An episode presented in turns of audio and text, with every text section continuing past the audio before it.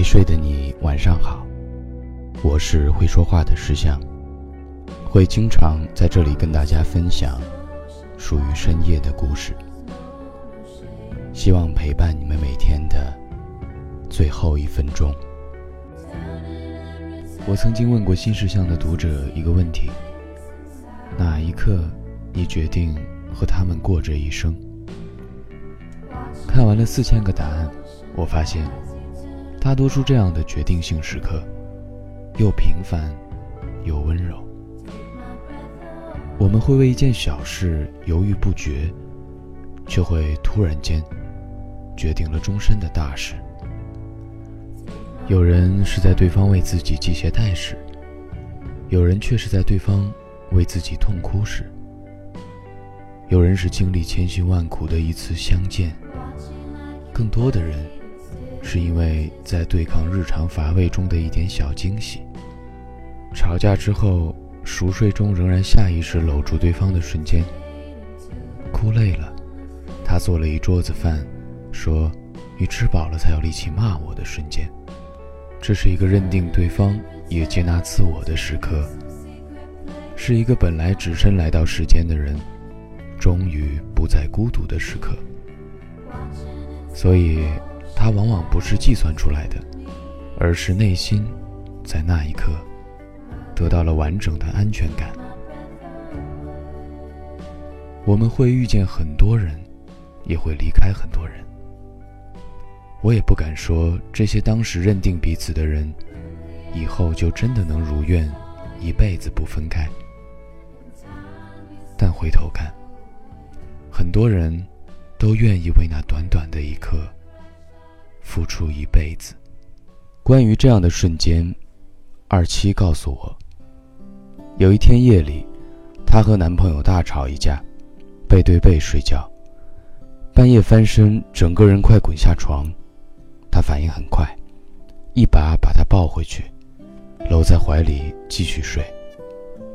二七以为他醒了，结果，他是下意识的反应。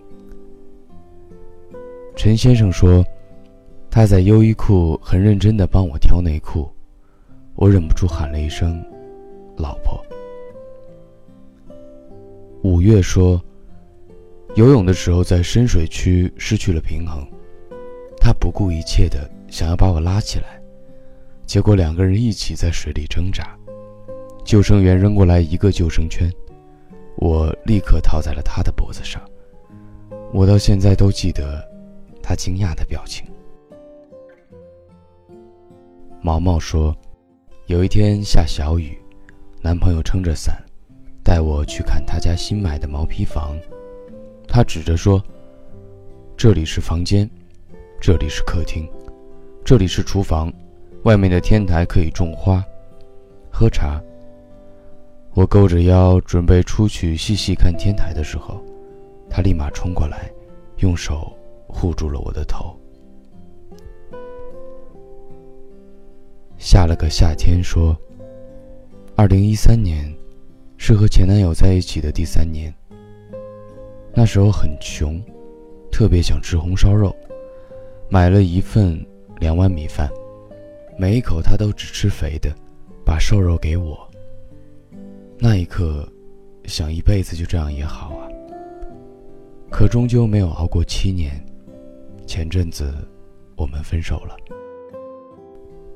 萧毅说，当时我们正准备在上海买房，两方各出一半首付款，他已经准备好钱款，却突然得知我父母反悔，不想我们买房。他很愤怒，我哭累了，终于睡着了。早上六点惊醒，看到他把所有的衣物都装进了行李箱。我狠下心，松开紧握他的手，我说：“我愿意放你自由。”然后我泣不成声。他沉默不语，抱住我。他说：“我来出首付，我们一起还贷。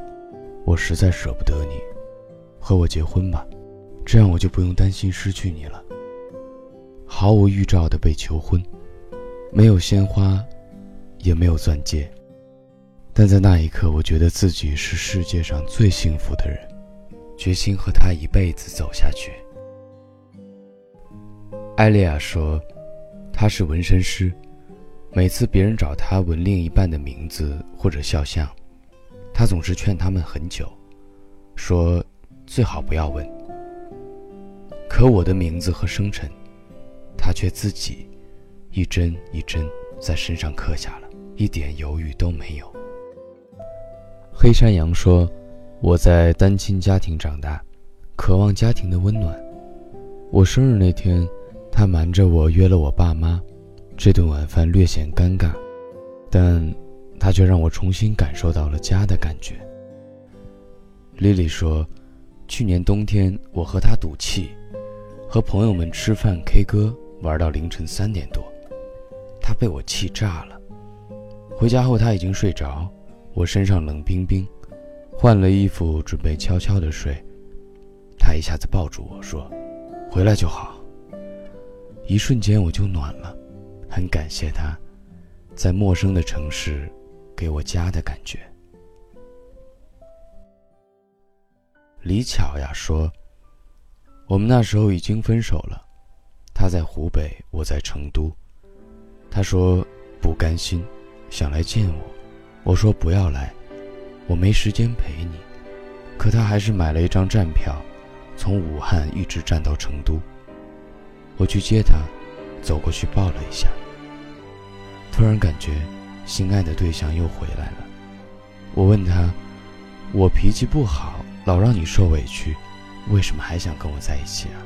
他说：“我害怕你跟别人在一起，别人会对你不好。”郑浩说。我和他看完电影回来，走在商场的广场上，四下无人。电影让他想到自己小时候的经历。说起家里重男轻女，他奶奶甚至好几次想弄死他。听着他漫不经心地说起这些事情，我突然很想很想握紧他的手，狠狠地抱住他，告诉他：以后有我。再也不会有这样的事情发生了。后来，我的世界只留下了他的影子，最大的感受就是，以前再努力一点就好了。蜗牛先生说：“我在台湾交换一年，就要走了，老师要他统计大家聚餐吃什么。他站起来面对全班，一直看着我，我抬头才发现。”后来他说：“心爱的女孩要回去了，要多看几眼，把她的每一秒都记在心里。”余下的四千个故事，我放在了新石像的后台，后台回复“爱情”，你将收获更多爱情里的决定性瞬间。这四千个故事里，其实差不多一半。最后都是分手的。爱情在一瞬间发生，但要用一生去呵护。